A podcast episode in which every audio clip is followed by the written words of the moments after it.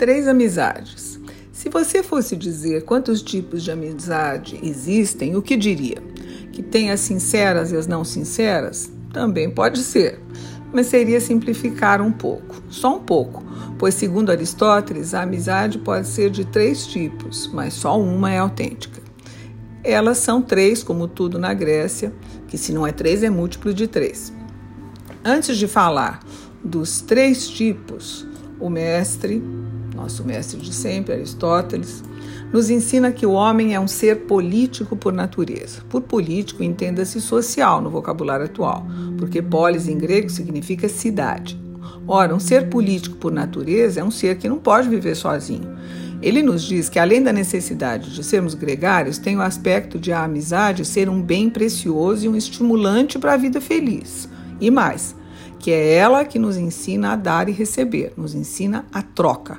Por isso, a amizade verdadeira é aquela em que não há nenhum tipo de interesse, pois elas são três: a amizade com vistas ao interesse, a amizade com vistas ao prazer, a amizade de pessoas semelhantes e de bem, semelhantes pela virtude, claro. Arete em grego.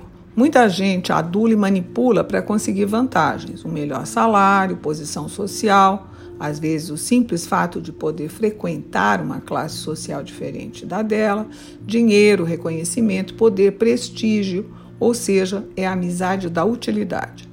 No segundo tipo, só o que se quer é passar momentos agradáveis juntos, o que acontece muito na adolescência, por exemplo. No terceiro e único tipo que vale a pena, temos a estima sincera e desinteressada. Essa é a amizade virtuosa, a amizade entre iguais o que faz que a outra pessoa esteja lá em qualquer situação, anos e anos depois, aconteça o que acontecer. Uma pessoa muito querida me disse que o escritor tcheco Milan Kundera, em seu último livro, A Identidade, afirmou que a amizade é indispensável para o bom funcionamento da memória e para a integridade do próprio eu. Os amigos são testemunhas do passado, são nosso espelho. É através deles que nós podemos ver melhor. Por isso, cuidado com os novos amigos, o espelho pode rachar. E Kundera vai além. Diz que toda amizade é uma aliança contra a adversidade, aliança sem a qual o ser humano ficaria desarmado contra seus inimigos. Amigos recentes custam a perceber essa aliança, não valorizam ainda o que está sendo construído.